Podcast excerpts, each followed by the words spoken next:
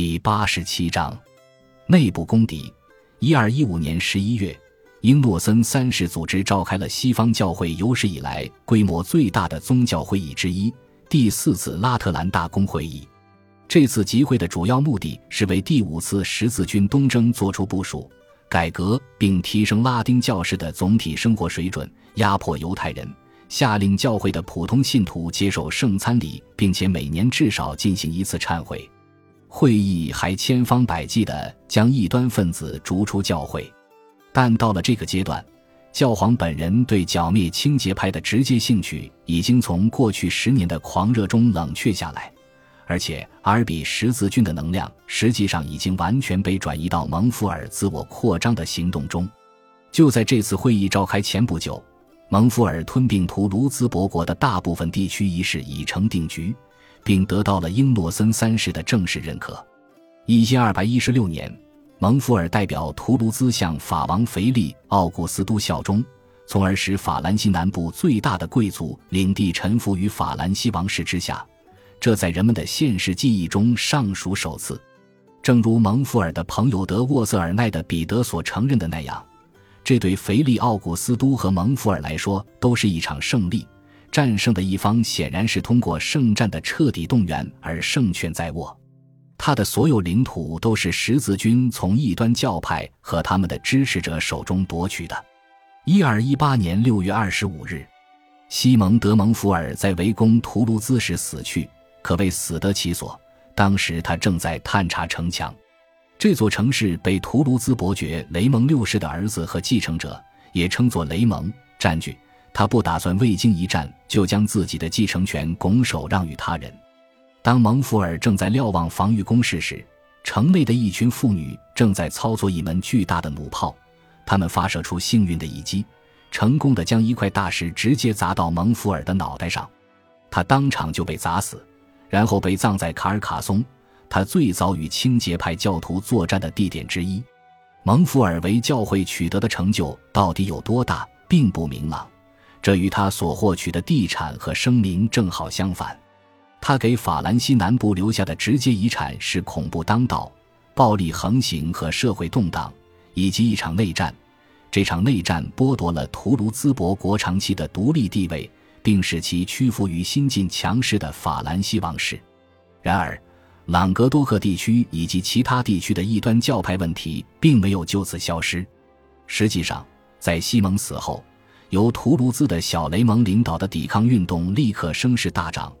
而腓力奥古斯都的儿子和继承人狮子路易对此弹压不利，导致被蒙福尔攻占的很多领地又被雷蒙七世重新夺回。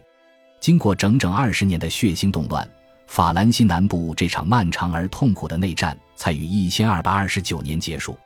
尽管如此，此后一个多世纪之中，关于清洁派腐蚀法兰西教会的抱怨声音仍在该地区回荡不已。只是由于宗教裁判所在十四世纪的不懈努力，这场异端教派运动才真正的销声匿迹。从短期来看，从西蒙参与阿尔比十字军仪式中受益最大的是他的儿子小西蒙德蒙福尔，他的一生与他父亲一样跌宕起伏。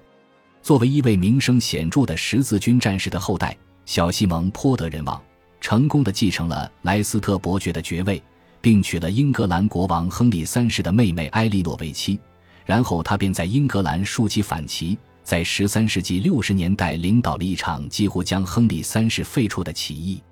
在反对英格兰王室的政治运动中，小西蒙照搬了十字军的服饰，让自己军队的士兵在制服缝上白色十字架标识。他在战场上被碎尸万段，断掉的睾丸挂在鼻子上，自己的一生就这样结束了。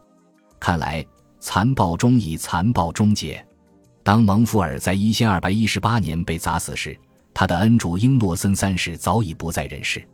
教皇于一二一六年七月十六日在佩鲁贾突然去世，享年五十五岁。自乌尔班二世以来，他对十字军东征的影响比任何一位教皇都深远，而且他广泛、多元化的圣战部署从根本上重塑了基督教世界的所有区域。在伊比利亚，他力促内讧不止的诸侯们向穆瓦希德王朝奋起反击。由于在拉斯纳瓦斯德托洛萨一役中大败亏输，伊比利亚半岛上的穆斯林势力再也没能恢复元气，而收复失地运动则开始走上了一条缓慢却稳定的道路，终至大功告成。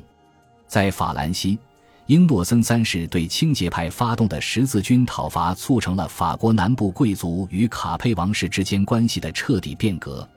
同时也确保了对异端分子的追杀运动延续到十三世纪。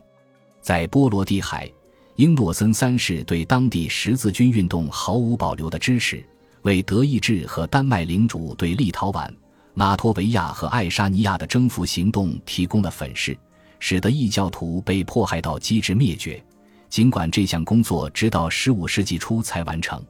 拜英诺森三世的第四次十字军东征所赐，拜占庭帝国受到了致命削弱。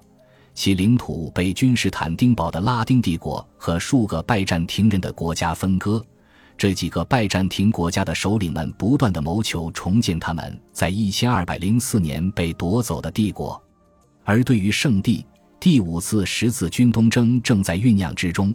在英诺森三世的继任者洪诺留三世的领导下，一场以耶路撒冷为目标的西方国家总动员即将开始，无论是好是坏。这一切都是在英诺森三世短短十八年半的教皇任期内实现的。在此期间，还发生了其他许多政治危机，引起了英诺森三世的关注。尽管英诺森三世取得了如此丰功伟绩，他死后却未能尽享尊荣。一二一六年七月，法兰西高阶教士、布道者和编年史家雅克·德维特里路经佩卢贾，想要觐见英诺森三世。却发现教皇已经去世，其尸身平静地躺在城市的大教堂里。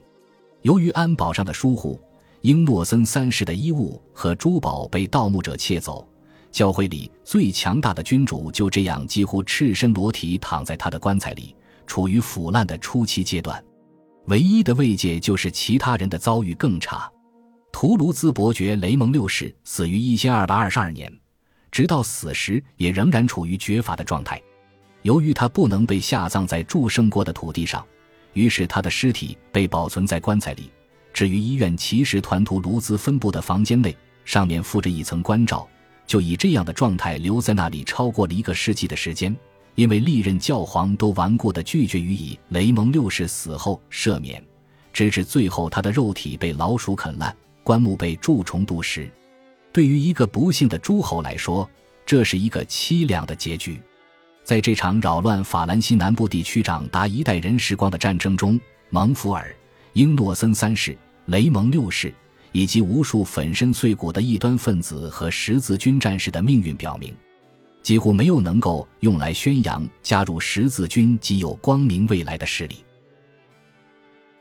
感谢您的收听，喜欢别忘了订阅加关注，主页有更多精彩内容。